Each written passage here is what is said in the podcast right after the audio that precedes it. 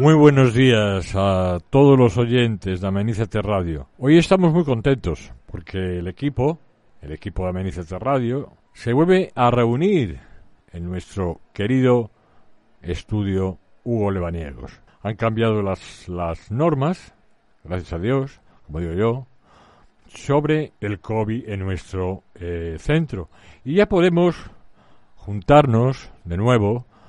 En fin, un auténtico, un auténtico lujo volver a compartir, pero eso sí, todos juntos, nuestros, nuestro programa, en este caso el susurro del huracán. Aunque volveremos a tener sección de noticias, claro está así como entrevistas, sección de, del mundo de las letras y sobre todo, y sobre todo lo mejor es, vuelvo a repetir, reitero, que estamos todos una vez más juntos.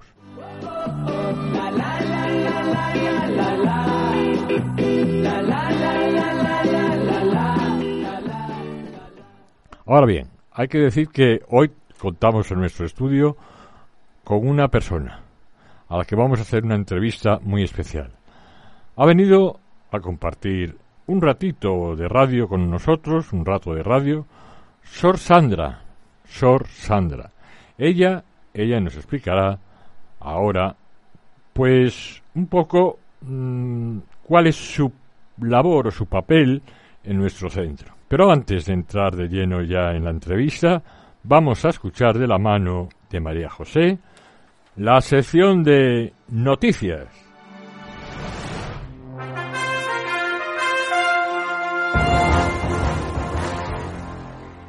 Buenos días amigos y amigas eh, y de, todos los sitios. Voy a empezar con las noticias de esta mañana eh, que empiezan así. Se desploman 130 metros de los tramos 5 y 6 de los muelles de Maliaño durante la madrugada, coincidiendo con la bajamar.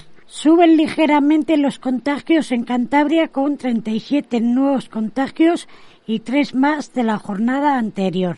El mismo número de hospitalizaciones, 22 en planta, 6 en UC. El 49% de la población de Cantabria ya ha recibido al menos una dosis de la primera vacuna contra el COVID. El pasaporte del COVID ya se puede solicitar en los centros de salud y no por la web. Cantabria repartirá 55.300 millones de euros en ayudas entre, entre 12.660 empresarios y autónomos. Detenido un alto cargo de diputación por la venta irregular de mascarillas en Almería. La operación parte de un juzgado de Barcelona y hay al menos 11 detenidos por las compras de material sanitario. Una edil de Colau, Barcelona, acusa al juez de suspender el desahucio de un hombre que se ha suicidado. El suicida del desahucio estaba solo y llevaba tres años sin empleo. Probada la profesionalidad del fútbol femenino, o sea que ya pasamos a primera división, ¿no? Más o menos eso. La policía evita un suicidio en el metro de Madrid a una joven. La subida del IPC dará a funcionarios y a jubilados un 5,500 millones más. Condenado a 15 años el caníbal de, de las ventas que se comió a su madre y profanación de cadáveres. El precio de la luz alcanza hoy un valor más alto desde el fenómeno Filomena. Sánchez explicará los indultos en julio. Y ahora vamos a pasar con el tiempo.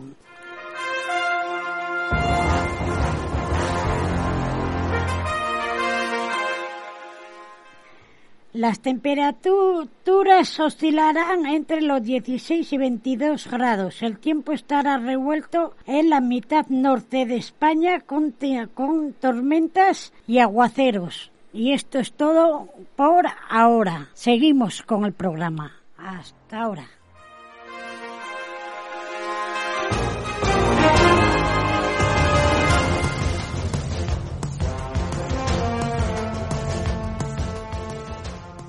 Muchísimas gracias, María José, por tenernos al tanto de las noticias, aunque ahora sí, es el tiempo de hablar un rato con nuestra invitada de hoy y agradecerla muchísimo por dejarnos conocerla, conocer un poco cómo es ella, conocerla un poco más, en una palabra, cómo es.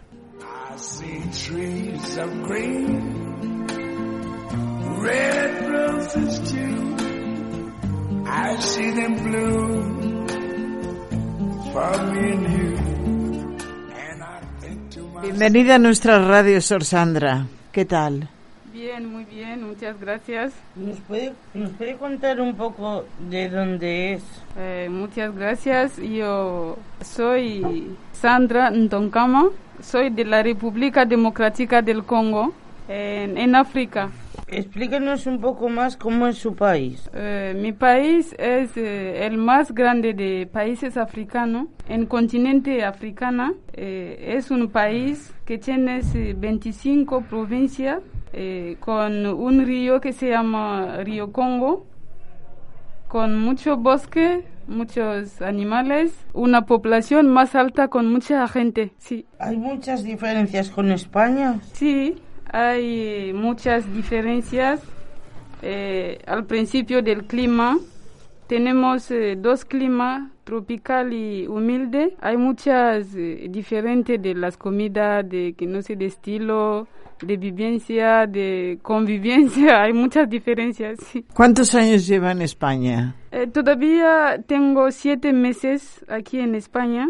Llegó el 12 de diciembre de 2020. ¿Cómo le surgió su vocación para hacerse hermana hospitalaria? Eh, mi vocación la descubrió a mi pueblo, en mi parroquia. Estuvo en un grupo de los jóvenes iluminadora, el grupo K, el grupo de los niños, eh, este año tenía 12 años, eh, cantó en el coro y participó, participó en muchos, varios grupos apostólicos en mi parroquia. Es ahí donde descubrió mi vocación con, la, con el Evangelio de San Lucas 10, 29, 37. En esta palabra, anda y haz tú lo, lo mismo. Y la palabra me, me marcó mucho, pero la palabra lo vivió con los pequeños actos de caridad en mi barrio, a visitar a los enfermos, a los pobres de mi barrio y eso me notaba, me marcaba mucho en mi corazón, pero sentía la llamada, pero eh, en ese momento tenía 12 años, eh, estuvo estudiando eh, al colegio, no, no había terminado los estudios y no tenía diploma así, porque para entrar en la vida consagrada religiosa hay que tener una diploma así que necesita para entrar. Y también he nacido en una familia cristiana católica donde he recibido una buena educación sobre la fe cristiana. Me fui bautizada, confirmada, he recibido mi primera comunión en la familia y a veces, cada día en la familia, mis padres me enseñaban el rezo de rosario. Rezábamos el rosario cada tarde en la familia y eso me, me ayudaba mucho a crecer en la fe y me dio eh, muchos, no sé, sintió esa llamada, mucha fuerza llamada para seguir a Cristo en la vida eh, consagrada y así encontró a las hermanas hospitalarias y que estoy ahora, eh, eh, seguir escuchando al Señor, a descubrirle, a, discernir mi vocación en la vida hospitalaria. Joven eras, 12 años solo. Sí, sí, ahora tengo 28, pero cuando descubrió mi vocación, lo, descubrí a mis 12 años y con los acompañamientos, con las ayudas de los demás. ¿Y, creíste que tus sueños iba a poder hacer realidad? ¿Perdón? ¿Creíste que tus sueños iba a poder hacer realidad? O sea, que desde los 12 años hasta que realmente llegaste a, a, hacerlo que si seguiste luchando y creías que, que, Sí, sí, eh, me siguió luchando con el acompañamiento de las personas eh, que no sé, con el, cura de mi parroquia y las monjas de mi pueblo. Y el colegio donde estuvo yo para estudiar era un colegio de las monjas que me ayudaba también mucho para eh, a descubrir si es verdad, es la llamada que siento para entrar en la vida religiosa que estoy ahora. Sí. ¿Qué te parece Cantabria y Santander y nuestro centro? Pues bueno, muchas gracias. En Cantabria estoy muy contenta y me alegro mucho a vivir este tiempo aquí en Santander, especialmente en nuestro centro, el Centro Padre Mení con los pacientes, los colaboradores que están muy simpática, muy acogedora y me encanta mucho. ¿Te encuentras bien en nuestro centro, por lo visto? Sí, sí, me encuentro muy bien. me encuentro muy bien eh, al centro, como lo decía antes, con los pacientes muy simpática muy, no sé, colaboradora y muy abiertos y colaboran mucho para, ayudas mucho para el seguimiento de la obra hospitalaria. Mm. ¿Has estado en algún otro centro? Pero en mi país tenemos un centro de la psiquiatría, pero es solo es eh, el centro del día. No es como aquí en Santander que trabajamos de... Allá, ah, centro de día y aquí se trabaja de noche. Ahí tenemos solo un centro del día, sí, de la psiquiatría. He pasado un tiempo también a trabajar ahí con los pacientes. ¿Cómo es tu relación con las demás hermanas? Vale, la relación con las demás hermanas, mis queridas hermanas, eh, estamos en una familia, en la familia hospitalaria, las hermanas como nos dices el nombre, formamos una familia, me, me siento muy contenta y con mucha alegría de vivir con ellas como que no sé como mis hermanas mayores que me ayudes también mucho en ese momento a, a descubrir y a vivir la vocación hospitalaria con alegría. Vivimos con mucha alegría, compartimos eh, nuestra vida con mucho, mucho gozo para a seguir Cristo en la vida hospitalaria. ¿Y cuánto tiempo vas a estar aquí? Eh, más o menos voy a terminar aquí en agosto. En agosto, primero o dos de agosto ya voy a terminar aquí y iré a Ciepozuelos en Madrid para continuar la formación. ¿Cuál es la labor que realizas en nuestro centro? Al centro, antes estuvo a Cueto, Cueto, Cueto 2 y participó también a Cueto 1, Cueto 0 con las personas mayores. Ahora estoy a San Rafaela uno con los discapacidades mental para acompañarle y ayudarle también en su ese momento de su enfermedad, acompañarle con lo que necesitan ellos, los, su necesidad y todo esto ayudarle, sí. ¿Tienes alguna anécdota o situación graciosa que te haya ocurrido mientras estás aquí en el hospital? No, no, solo pero quiero agradecer lo que hemos vivido con la vacuna, de el tiempo que hemos pasado muy difícil con la pandemia, pero hemos tenido una suerte a, recibir la vacuna. Es una, quiero agradecer a Dios y a la organización del centro, sí, que nos permitió a recibir la vacuna para, para, para no contactar eso, el virus, sí. ¿Te gusta la comida de aquí? ¿Y es muy diferente a la de tu país? Sí, me gusta la comida de, de España. Eh, es muy diferente. Hay otras que, que están que tienen diferencia de mi país, pero la diferencia es a nivel de cocinar. En mi país tenemos carne, España tienes carne, tenemos pescado. En España es eh, mucho pescado, pero la diferencia es a nivel de cocinar. Y ahí también comemos las verduras. Aquí en España se comen, comen verduras. Comemos yuca, pero aquí en España no hay yuca. La diferencia que es, la yuca es, mm, la yuca está en la familia de patata, pero no como patata. Eh, cocinamos la yuca con eh, harina de yuca y harina de maíz. Se mezcla y se cocina y comemos, acompañamos con la carne, con pescado, con verdura. Sí. O sea, parecida a la patata y se va guisando con ella. Sí. Los que vamos a misa sabemos que tocas los bombos. ¿Cómo has aprendido? bueno, eh, el tambor lo aprendí en mi parroquia cuando cantaba yo en el coro y yo me gustaba mucho cuando eh, tocaba la gente, pero yo no, no, no lo conocía antes y así me puso a aprender. He aprendido y ahora mm, toco muy bien, no sé. sí, pero me, me gusta tocar los instrumentos y todo eso, me, me encanta mucho la, la música y tocar el tambor. ¿Qué te ha parecido nuestro estudio de radio? ¿Habías estado en, en alguno antes? Eso es eh, el primer estudio de la radio que estoy participando. Antes no, no, no he participado a un estudio de la radio. Me ha parecido muy bien ese encuentro eh, para eh, participar y compartir con vosotros mi experiencia de, del centro, donde, donde vengo y a dónde voy luego. sí. Ahora que ya estamos terminando el programa, solemos preguntar a nuestros invitados cuál es la música que más le gusta, cuál es la canción que más te gusta y te la ponemos Sí, tengo una canción. En el programa siguiente. Vale, tengo la, la, canción que me gusta mucho. Una canción de, de La Llamada. Sí, Señor, me has mirado a tus ojos. Ah, sí. Sonriendo, has dicho mi nombre y en la arena he dejado mi barca y junto a ti Sí. eh, buscaré otro mar. Otro mar. Sí, es la canción que me gusta mucho. Pues bueno, eh, muchas gracias. Muchísimas gracias por dejarnos conocerte un poco más. Muchas gracias por todo, Sor Sandra. Muchas gracias a todos por ese encuentro. Me ha encantado mucho a participar y vivir ese momento. Muchísimas gracias. Vamos a escuchar ahora Los sueños de papel de nuestro compañero Rafa.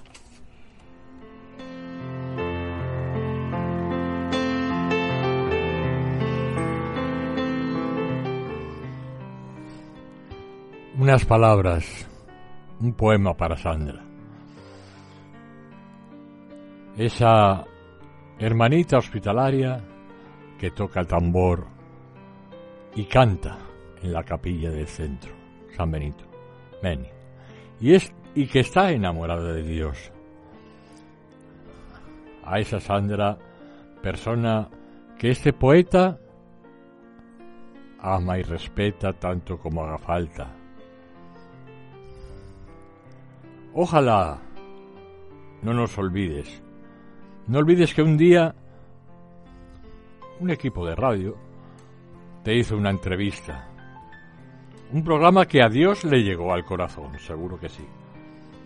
Le llegó al corazón a Dios como a todas las personas, sean oyentes, sean pacientes. Gracias por este rato de radio y esperemos que nunca se olvide Sandra del equipo que hizo posible llevar tu voz a toda la humanidad gracias a las ondas de Amenízate Radio. Ondas que van por el aire, que navegan por el cielo. Y vuelvo y reitero a decir que Dios escuchó esta entrevista y segurísimo que le llegó al alma y al corazón. Gracias, Sandra. Muchas gracias.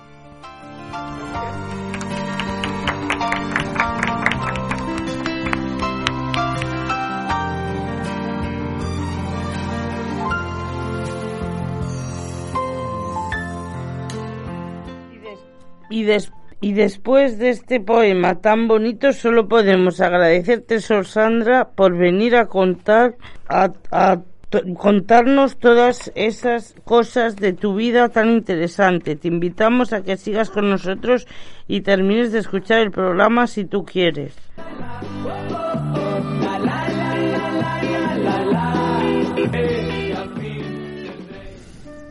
Y hasta aquí el programa del encuentro en el que esperamos os lo hayáis pasado tan bien como nosotros.